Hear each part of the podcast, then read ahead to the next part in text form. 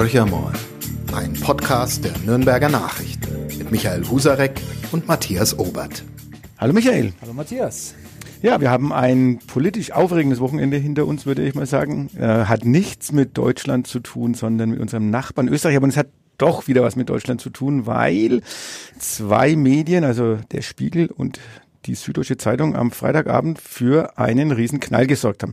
Wir haben jetzt Montag, das heißt, äh, wir wissen noch gar nicht, was noch alles kommt, aber das Wochenende war turbulent genug und ähm, die Reaktionen liegen ja auch schon viele, viele auf dem Tisch. Äh, die ein oder andere durchaus überraschend, äh, gerade auch aus der Ecke der FPÖ und der AfD.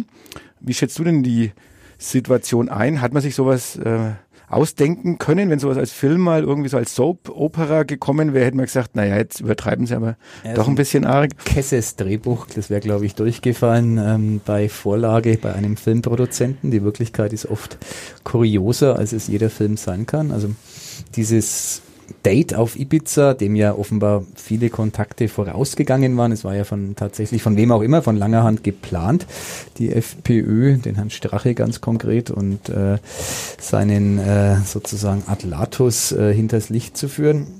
Wer auch immer das getan hat, äh, es ist gelungen. Der Spiegel und die Süddeutsche haben das sehr umfassend äh, geprüft, bevor es veröffentlicht wurde. Naja, und was rauskam, ist im Prinzip so eine Blaupause, äh, wie regiere ich als Populist möglichst erfolgreich, also würde ich es mal formulieren. Also man kann da schon weit über Österreich hinausgehen, viel hineininterpretieren, wie mit unserer Demokratie, mit unserer Pressefreiheit, ähm, wie leichtfertig da umgegangen wird. Es ging ja unter anderem darum, dass die russische Millionärin, ähm, die es ja so nicht gab, aber äh, Herr Strache nahm an, mit derselben zu reden dass die ja die Kronenzeitung, mhm. ein das auflagenstärkste Medium Österreichs, übernehmen hätte sollen. Die ja keineswegs der FPÖ ähm, feindlich, feindlich gesehen nee, nee, muss man auch dazu halt sagen. sozusagen noch freundlicher geworden, also eine freundliche Übernahme der Kronenzeitung.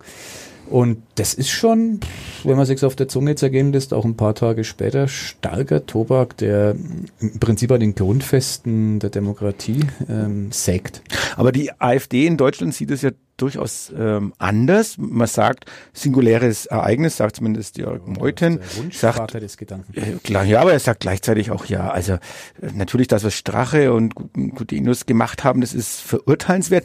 Aber das kann doch nicht die ganze positive Geschichte der FPÖ ähm, sozusagen zum Einstürzen bringen und geschweige denn hat es irgendeine Querverbindung zur AfD nach Deutschland. Naja, das äh, würde ich an Meutens Stelle wahrscheinlich auch sagen, aber ist natürlich ausgemachter Blödsinn. Äh, die Geschichte der FPÖ, äh, die ist schon mal ein interessanter Querverweis, die hat vor allem viel mit Jörg Haider zu tun, den ehemaligen Kantener Landeshauptmann, der ja auch so seine äh, Geschichten hatte und äh, darüber auch letzten Endes dann gestrauchelt ist. Also die FPÖ ist offenbar ein Sammelbecken gewesen, vielleicht ist es auch noch für Menschen, die mit zweifelhaften Methoden politisch erfolgreich sein wollen.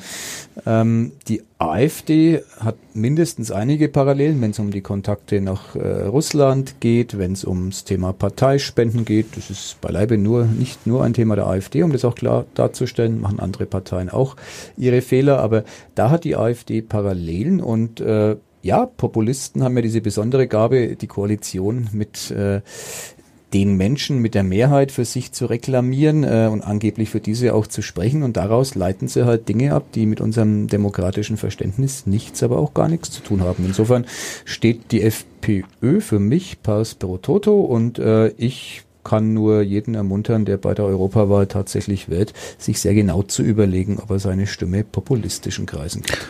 Das ist ja im Moment auch so eine Diskussion hier in Deutschland, aber ich denke wahrscheinlich sogar inzwischen europaweit, ob dieses Ereignis äh, die Europawahl nochmal beeinflussen kann, weil es ein Stück weit ja Demaskierung der Rechtspopulisten, der Rechtsnationalen ist. Ja. Ähm, ich hatte gestern, äh, habe Anne Will geguckt mhm. und ähm, ich hatte aber den Eindruck, dass dieses Thema Echokammern äh, noch stärker zum Tragen kommt als je zuvor. Ich glaube, dass Menschen, die das nicht hören wollen und nicht sehen wollen, die schotten auch ab. Also äh, ich glaube, Strache selbst hat 800.000 Facebook-Fans und die Kommentare am Wochenende drunter ähm, lesen sich wie ein, ein Horror. äh, wie ein Gruselszenario letztendlich, weil die ähm, im Prinzip keinerlei erkennen ist, dass äh, hier was falsch oder hier, hier was falsch gemacht wurde, beziehungsweise dieses Verhalten verurteilungswert ist. Und ähm, Jörg Meuthen ging bei Anne Will ja sofort in die Offensive, sagt, die SPD hat so und so viele Beteiligungen an äh, Zeitungsverlagen in Deutschland. Ähm, die, der, der, der öffentlich-rechtliche Rundfunk ist äh, sozusagen sowieso bis faul bis in den, bis in den Stumpf und äh, hatte dann noch die Statistik dabei, wie viele grünen Politiker bei Anne Will zum Reden kommen und wie viele AfD-Politiker. Mhm. Also das heißt, das ist der Gegenangriff und man sagt, das ist doch alles gar nicht so schlimm. Ja, ich glaube schon. Das ist, ein, ist, eine Frechheit, so ja. zu argumentieren, weil äh, alles, was du gesagt hast, stimmt und über alles kann man durchaus kritisch reflektieren. Wie sinnvoll ist es, dass äh, beispielsweise Parteien wie die SPD Medienbeteiligungen halten? Was ist die Gefahr dabei? Ist die Unabhängigkeit äh, einer Redaktion dann gefährdet? Das sind richtige Fragen, über die man diskutieren kann und auch muss, aber es hat nichts, aber auch gar nichts damit zu tun, dass das, was die FPÖ in Österreich, Herr Strache ganz konkret, äh, getan hat, äh, mit keinem rechtsstaatlichen Prinzip äh, in Einklang zu bringen ist. Und was der österreichische Innenminister tut, der äh, auch sein Amt verlassen muss, ähm, steht natürlich auch in keinem Verhältnis. Wenn ein Innenminister einer, ähm, einer Demokratie, einer westeuropäischen Demokratie äh, mit der Gewaltenteilung Probleme hat, sorry, dann ähm, muss er gehen. Also ich erinnere da immer gerne an unser Grundgesetz, da steht am Anfang, die Würde des Menschen ist unantastbar, das ist eine der Ewigkeitsklauseln. Äh, genauso ist die Gewaltenanteilung unantastbar und da legen Populisten eben Hand an und das geht nicht und da ist die Grenze erreicht. Jetzt ist es aber so, dass ähm, die ÖVP, also in, in Person von Sebastian Kurz natürlich äh, mit der FPÖ ins Bett gestiegen ist. Also ja, deswegen tut sich auch ein Manfred Weber im Moment ein bisschen hart, ähm, dagegen zu argumentieren. Mhm. Sebastian Kurz war ja auch ähm, gern gesehener Gast ähm, bei der CSU und auch bei der CDU. Absolut. Und äh, wenn wir jetzt noch einen Schritt weitergehen, in Ungarn, äh, Orban war, muss man ja wirklich sagen, jahrelang äh, auf, ähm, auf den Klausuren der CSU, äh, zum Teil auch als äh, Affront gegen Merkel eingeladen. Und heute will man so tun, als, als äh, hätte das alles keine Bedeutung gehabt. Also will heißen, dieses salonfähig machen mhm. der Rechtsnationalisten, der Rechtspopulisten, das hat auch ein Stück weit auch über die klassischen Parteien stattgefunden. Ja, und heute will man so tun, wie du es zu Recht beschrieben hast, äh, als ob man damit nichts mehr zu tun hätte. Das ist ja genau das, ähm, was ich auch unserem sehr geschätzten Ministerpräsidenten Markus Söder, CSU-Parteichef, ähm, noch dazu vorwerfe. Ich kann nicht jahrelang ähm, Orban applaudieren bei CSU-Klausuren und mich dann hinstellen und ähm, so tun, als ob da nie was gewesen war. Ja, natürlich hat auch die CSU ein Stück weit die Rechtspopulisten mit salonfähig gemacht. Ja, Markus Söder hat sich davon distanziert. Er hat es während des äh, Wahlkampfes zur Landtagswahl in Bayern ähm, schmerzhaft erfahren müssen, dass diese Strategie wohl in die Irre geführt hätte. Er hat dann die Kehrtwende geschafft und man kann ja nur ganz klar sagen, ähm, mach alles, aber ähm, geh keine Koalition mit einer rechtspopulistischen Partei ein. Das ist für mich die Lehre aus dem Debakel, das Österreich gerade eben äh, erlebt. Und ich bin sehr gespannt, wie der Kanzler Kurz sich äh, nach der Wahl, die ja Anfang September wahrscheinlich stattfinden wird in Österreich, verhalten wird. Allein für die ÖVP wird es mit Sicherheit nicht reichen. Die braucht einen Koalitionspartner. Es könnte dort wieder eine Neuauflage der ungeliebten Großen Koalition mit der SPÖ geben oder aber er legt sich dann doch mit einer scheinbar oder tatsächlich reformierten FPÖ wieder ins Bett. Äh, bin ich sehr, sehr gespannt. Und bis zu den Wahlen ähm, wird weiter eifrig an Verschwörungstheorien, an Dolchstoßlegenden gearbeitet. Also das ist jetzt schon absehbar. Äh, es war ja auch bei dem Rücktritt von Strache, also wenn man sich das mal im Fernsehen angesehen mhm. hat, die Pressekonferenz, es war ja im Prinzip eher ein Angriff auf die Medien, als dass er äh, wirklich in Demut oder ähm, also Abbitte leistet er bei seiner Frau, äh, okay. weil er ja, wer das Video gesehen hat, ich weiß nicht, ob du das mal angeguckt hast, ich habe mir so ein paar Szenen angeschaut, ist er wirklich zum Brüllen, wie er mit so einem eng anliegenden T-Shirt äh, und seinem Wodka Red Bull durch den Raum schreitet, immer die Kippe in der Hand. Ähm, Red Bull ähm, verleiht Flügel. Ja. Das kann man in dem Fall wirklich so sagen. Also beste Werbung für den Herrn Franisch. Äh, also genau. Ja. Ähm, also ein bisschen lächerlich ist das schon und jetzt so zu tun, als wäre das äh, absoffene Geschichte, glaube ich, ist äh, der Standardbegriff, der im Moment durch die Welt geistert. Da muss es einem schon ein bisschen Angst werden, finde ich, weil ganz ähnlich läuft ja das Programm in Deutschland dann schon ab. Also immer, wenn die AfD bei irgendwas erwischt wird, wird's als singuläres Ereignis. Äh, das ist was, äh, muss man mal drüber hinwegsehen, lasst mal alle Neune gerade sein. Also äh, das sind doch alles die Dinge, die in Deutschland ganz genauso äh, ablaufen, aber scheinbar auch ganz gut funktionieren. Und das ist doch das, was uns ähm, ein bisschen Sorge bereiten muss. Und mir ist nicht ganz klar, wie man dagegen wirklich richtig ankämpfen kann. Wir können dagegen überhaupt nicht richtig ankämpfen, ist auch vielleicht gar nicht unser, äh, unser Job. Wir können darauf hinweisen, was tun solche Parteien, wie tun sie es und die Entscheidung muss tatsächlich äh, die Wählerin der Wähler an der Wahlurne treffen und äh, ja, wenn es weiterhin Menschen gibt in Deutschland, die ähm, 10, 13 oder 15 Prozent äh, stark der Meinung sind, wir brauchen eine rechtspopulistische Partei.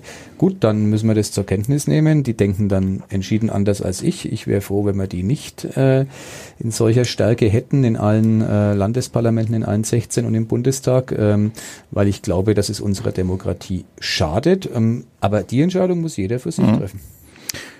Und du glaubst, Kann unsere ja Demo verbieten. Äh, Na, das kannst du natürlich nicht, wollen wir auch nicht. Das sind ähm, ja Parteien, die muss man auch immer sagen, die demokratisch legitim ja, sind. Die, genau. Die, die bewegen sich ja auf dem Boden dieses Grundgesetzes. Will heißen, du bist auch nach wie vor der Ansicht, das muss eine Demokratie aushalten können? Ja, absolut. Also ich bin der Letzte, der, der die AfD äh, verbieten wollen würde, würde ich für einen Grundfehler äh, halten. Da kann man bei der NPD drüber diskutieren. Da geht es dann wirklich äh, um die Grenze zwischen populistisch und extremistisch, äh, zwischen nationalgesinnt und nationalistisch. Da finde ich äh, schon nochmal eine andere Schmerzgrenze, wo es auch um ein Parteienverbot gehen kann. Aber ansonsten gilt der schöne Satz, auch der aus dem Grundgesetz.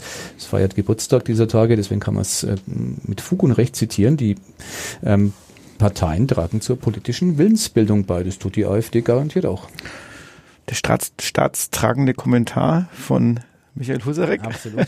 Weil ich muss ja jetzt irgendwann mal die Kurve bekommen. Wir haben noch ein paar andere Themen, die wir heute Weniger besprechen wollen. Und jetzt ist wirklich, äh, ist es schwierig nach so einem, nach so einem äh, großen Thema, das wirklich über uns allen schwebt, das uns, glaube ich, schon auch alle als Journalisten, aber auch als äh, ganz normale politisch interessierte Menschen schon bewegt ähm, und umtreibt. Ähm, vielleicht verlieren wir noch ein paar Worte über die Kollegen vom Spiegel und von der Süddeutschen Zeitung die ja zum Teil sich jetzt auch den Vorwurf gefallen lassen müssen, ähm, ob es korrekt gewesen wäre, dieses Video zu veröffentlichen. Äh, ich glaube, der Datenschutzbeauftragte aus Baden-Württemberg hat ja gesagt, das, das ist, geht gar nicht. Ja. Ähm, also da ist die Privatsphäre äh, des Menschen steht da über äh, den Dingen. Ähm, ja, es ist ein totaler Blödsinn. äh, aus meiner Sicht, ich bin kein äh, berufsmäßiger Datenschützer, aber kenne mich ein bisschen mit Presserecht aus. Es gibt eine Abstufung von Personen, ähm, die Personen der Zeitgeschichte, absolute und relative und der Vizekanzler einer Republik äh, ist mit Sicherheit eine solche Person der Zeitgeschichte. Und was die Kollegen von Spiegel und Süddeutscher getan haben, ist ja nicht die Videosequenzen in Gänze zur Verfügung gestellt ähm, für die Öffentlichkeit, sondern sie haben ausgewählt. Sie haben die Sequenzen ausgewählt, wo es um politische äh, Dinge, die unter Umständen äh, illegal sein könnten, geht. Wir wissen das noch nicht. Es gibt ja keine juristische Überprüfung. Es gibt Anzeigen, aber natürlich haben die Gerichte da sich noch nicht damit befassen können. Das haben sie getan und die Entscheidung ist korrekt. Die Zeitungen ähm, und die Zeitschrift Spiegel Süddeutsche hatten einen Informanten oder auch mehrere, keine Ahnung, ähm, die das Material übergeben haben. Sie haben es geprüft, sie haben es akribisch geprüft, ob es äh, echt ist, ob es äh, authentisch ist, ähm, ob da irgendwas gefaked wurde. Dem war nicht so und haben sich dann für diese Form der Veröffentlichung entschieden. Ja, und siehe da, äh, es waren keine 24 Stunden, um eine Regierung äh, einer ähm, Demokratie ins Wanken zu bringen und Neuwahlen in einem Land auszulösen. Da kann nicht alles falsch gewesen sein. Ganz ehrlich, selbst wenn es ein Datenschutzproblem geben könnte, wäre mir das Ergebnis, äh, ich decke einen Missstand auf, der ein Land äh, offenbar in die Irre geführt hätte, und ich decke den wirklich so auf, dass es Neuwahlen gibt, da würde ich äh, einen kleinen Verstoß gegen den Datenschutz sogar in Kauf nehmen. Das ist jetzt meine private Meinung, die ist unpopulär für Datenschützer, aber ich finde es absolut korrekt, was da abgelaufen ist. Und aber der, der SZ-Chefredakteur Kurt Kister mhm. hat in einem, wie ich finde, sehr guten Kommentar in der Montagsausgabe der SZ ähm, abgewogen, was es denn bedeutet hat für, für eine Tageszeitungsredaktion und für ihn als Chefredakteur, damit umzugehen. Und er, er stand genau vor dieser Entscheidung, was, was passiert oder was ist passiert und äh, kann ich das der Öffentlichkeit vorenthalten? Und die Antwort der Süddeutschen und des Spiegels war eindeutig nein. Einen so, so gewichtigen Vorgang können wir einer Öffentlichkeit nicht vorenthalten. Ja, und ich ähm, bin gespannt, ob es wirklich ähm, juristisch entschieden wird und wie es dann entschieden wird. Also wie du sagst, ein paar Klagen sind schon angekündigt oder anhängig. Es geht ja auch um die äh, Klage von Strache und Co., die das, auch, auch Sebastian Kurz, die das gesamte Material, also da geht es nicht um die Klage, aber die Forderung zunächst mal, dass sie ja das gesamte Material ähm, zur Verfügung gestellt äh, bekommen wollen, wo Spiegel und Süddeutsche ja schon gesagt haben, auf gar keinen Fall. Also das werden sie so nicht tun, ist auch völlig unüblich. Genau. Da geht es auch um den Schutz ähm, der Informanten. So ist es, genau. Und ja, ich glaube, dass uns die Sache noch einige Zeit beschäftigen wird. Wie so vieles, über das wir reden. Ähm, dazu gehört der Übergang. Achtung. Der Übergang. Achtung, Übergang. Ich versuche es geschickt zu machen. Dazu Matthias gehört. Ein rotes äh, T-Shirt. Trage ich ein rotes T-Shirt? Ja, stimmt, ja. Aber wir reden, ja, rot, rot, schwarz, schwarz, rot wäre das Thema. Nämlich was anderes, was ins Wanken geraten ist. Der erste FC Nürnberg.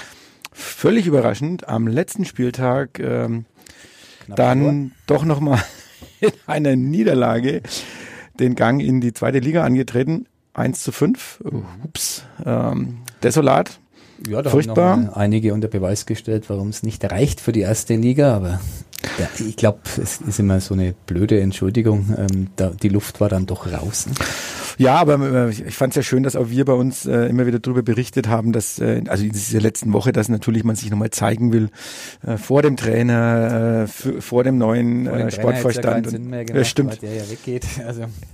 Hast du dir schon ein, ein, ein Bild gemacht von dem neuen Trainer oder glaubst du an ihn? Äh, hat er ein bisschen, soll man sagen, eine wechselhafte Vita hinter Absolut. sich, ähm, aber, aber durchaus erfolgreich. Beim, er war beim richtigen Wiener Verein, wenn ich das recht im Kopf habe. Ja. Eine Fanfreundschaft. Ähm, ja.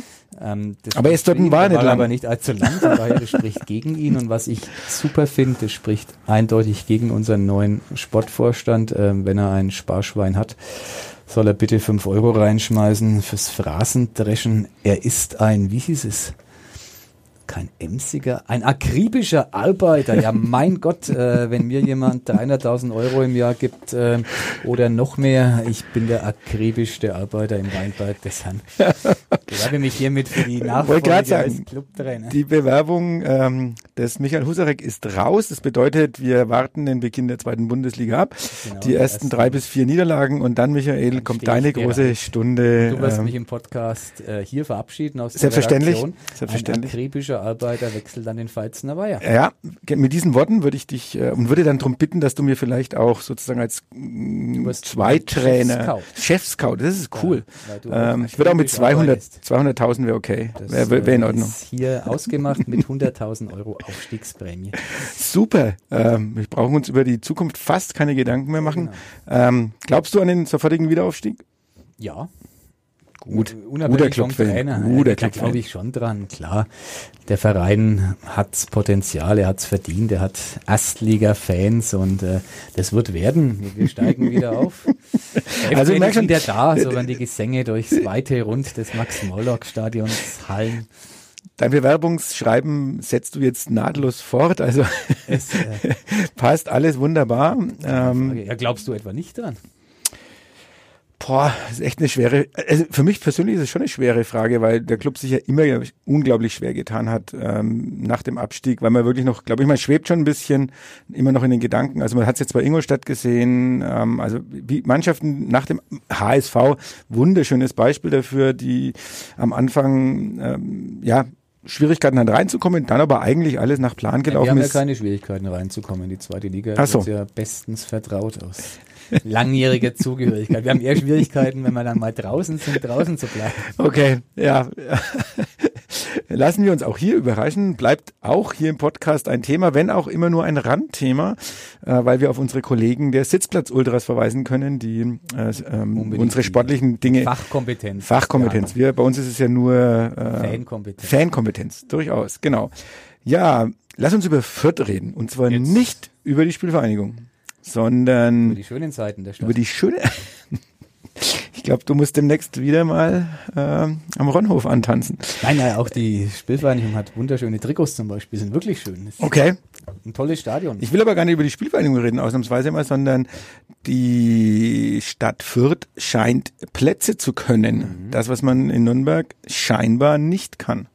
Würden, würden offenbar ähm, statt dem scheinbar nehmen. Nürnberg kann keine Plätze, hat die Stadt bewiesen. Es gibt einen schönen Platz, der in Nürnberg übrigens entsteht, das sei mal vorab eingeworfen, für den die Stadt aber nichts kann. Äh, das ist äh, im neuen Augustinerhof. Ähm, ich war da vorletzte Woche beim Richtfest. Da entsteht Ah, ein wunder, wunderschöner Platz, der sich Richtung Pegnitz äh, öffnet. Aber wie gesagt, es ist einer, den, für den ein Architekt und vielleicht dann noch der Immobilienentwickler Gerd Schmelzer gesorgt haben, aber sicher nicht die Stadt. Die Futter können Plätze und ähm, jetzt können sie sogar einen Marktplatz. Jetzt muss ich nochmal zurückspringen, weil äh, Gerd Schmelzer und äh, Augustinerhof, ähm, was hältst du von der Architektur bei uns äh, im Online-Bereich? Ähm, ich will meine oder unsere User sicherlich nicht beleidigen, aber es gibt ja wenig, wo die mal, ähm, wo die mal loben. So loben sie natürlich auch die Architektur nicht. Äh, also es gibt ähm, wieder Kritik an, an, an dem Klotz, der da reingestellt wird und so weiter und so fort. Zum Glück gibt's auch äh, ordentlich Gegenstimmen, die darauf hinweisen, ähm, was bislang dort war und dass man ja auch ähm, eine architektonische Glanzleistung mal verhindert hat vor, mal, wie lange ist es her? 25, 30 Jahre schon. Ähm, wie gefällt's dir und, und, und wie stehst du zu dem, zu dem Projekt? Ich finde es wirklich schön. Ich finde es deswegen schön, weil es sich aus meiner Sicht von der Dimension her in die äh, Altstadt gut einfügt. Wenn man die Perspektive vom anderen Pignitzufer zum Beispiel einnimmt, ähm, finde ich passt's. Der Platz ist wunderschön. Wenn man dann noch guckt, was vorher da war, ein Parkplatz, der davon gelebt hat, ähm, dass ein paar ja, äh, Kunstfiguren drauf standen und ähm, Jahr für Jahr Hunderttausende von Euro in die Kasse des Grundstücksbesitzers flossen. Äh, ja, mein Gott, da ist das die, die zehnmal bessere Lösung. Wenn man dann noch weiterdenkt, äh, für Touristen wird es ein Hotel geben, ähm, für normale Menschen wird es ein Museum geben, das Zukunftsmuseum, Mhm. die Außenstelle des Deutschen Museums. Es gibt ein Restaurant, es gibt einen Café, also man, man kann den Platz als Aufenthaltsort auch als Einheimischer nutzen. Ähm, klar, äh, es wird Wohnungen für die ganz Reichen dieser Stadt äh, auch geben, aber äh, ja, why not? Es ist eine tolle Location und ähm, ich finde, es ist gelungen, das Nürnberg Stadtbild, da legt die Kommune ja sehr viel Wert drauf, ähm, nicht zu verhunzen und trotzdem einen modernen architektonischen Akzent zu setzen. Also von meiner Seite aus eine ähm, große Zufriedenheit. Und jetzt doch wieder den Sprung nach Fürth, nämlich, ähm, das ist jetzt auf äh, einem anderen Niveau. Am grünen Markt wurde ja kräftig äh, investiert, also in, in, in Buden, die auch ähm, leicht abtransportiert werden können, wegen der Fürther Kirchweih, also auch dort ein sehr traditionsbewusstes Ganze.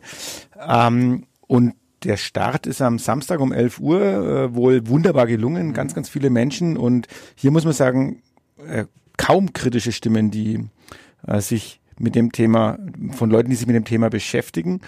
Ähm, warum schafft man das in, in Nürnberg nicht? Also einen, einen Platz so zu gestalten, dass er für die Menschen eine Freude ist, dass es äh, ein einlädt zum Bummeln, zum Einkaufen ähm, und trotzdem auch noch Atmosphäre hat, das Ganze. Ja, das ist eine super Frage. Äh, Die kann, die könnte eine ganze Riege von Baureferenten wahrscheinlich beantworten. Es hat ja vom legendären äh, Professor Pflasterle Anderle ähm, bis zum heutigen ähm, Baureferenten Ulrich, den ich eigentlich wirklich schätze, niemand geschafft, in Nürnberg äh, Plätze zu schaffen. Wenn wir uns den Hauptmarkt anschauen, ja, äh, da wird es jetzt ganz schwierig. Das ist vermintes Terrain. Äh, jede Kritik ähm, führt sofort zur großen Keule.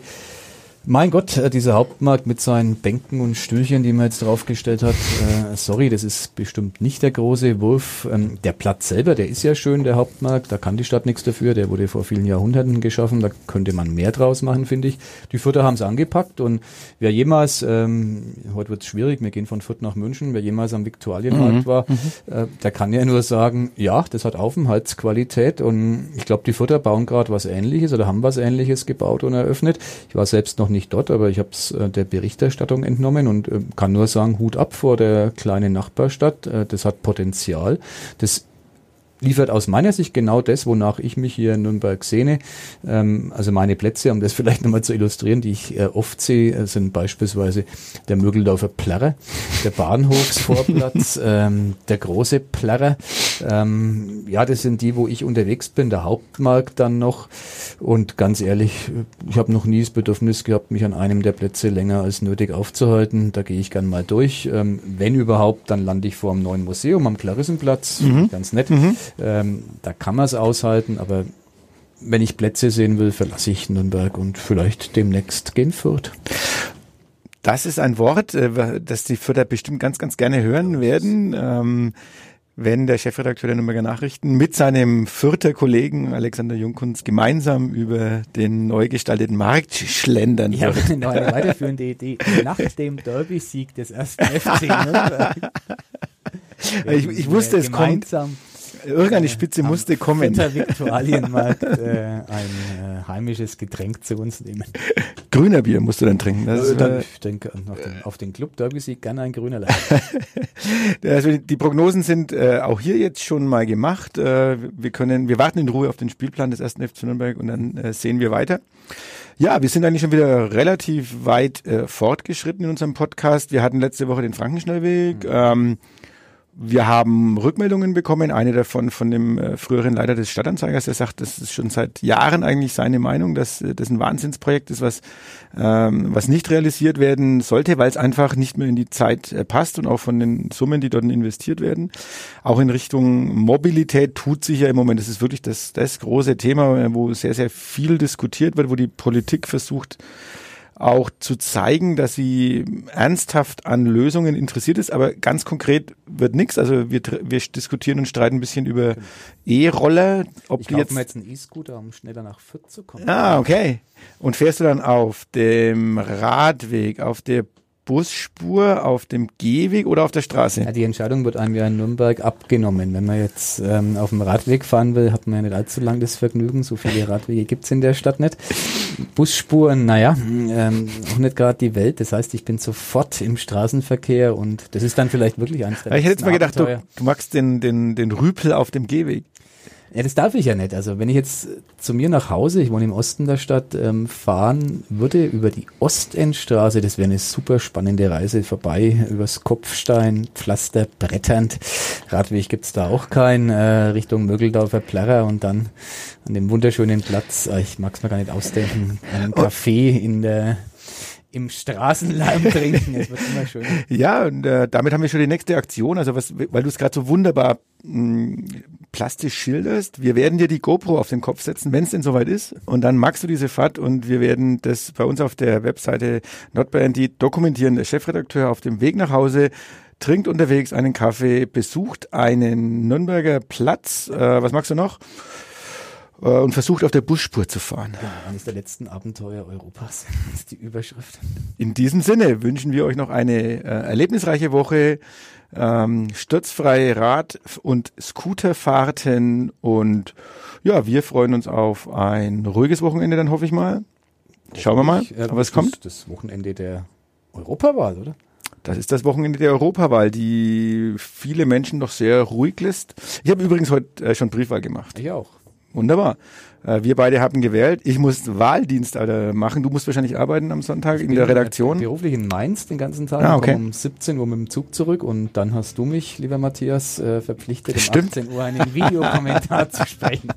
Das ist das Schöne. Das ist eine der wenigen Momente, wo ich vom Chefredakteur auch mal einfach was verlangen kann, ja, genau. äh, wo er willig sein muss. Also äh, Michael Husarek wird äh, um 18 Uhr den Kommentar zur Europawahl ähm, als Videobotschaft äh, sprechen. Videokommentar wird sein wahrscheinlich, gehen wir im Moment davon aus. Was auch immer, genau. Genau, aber irgendeine Art von Kommentar wirst du uns liefern, was, was mich natürlich sehr freut. Ich bin zu diesem Zeitpunkt in Bad Windsheim ähm, eingeteilt für die Briefwahl äh, inzwischen drei Wahlbezirke, die sozusagen nur wegen Briefwahl aufgestellt sind und darf Briefumschläge öffnen und äh, diese quasi deine eigene Stimme aus. Ich zähle wahrscheinlich bin ich nicht in dem Bezirk, wo ich selber meine das Stimme ist abgegeben habe. haltbar, frage ich zum Abschluss dieses Podcasts. Ja, die AfD würde sagen, nein. Ja, genau. In diesem Sinne, macht's gut, schöne Woche euch. Ciao. Mehr bei uns im Netz auf nordbayern.de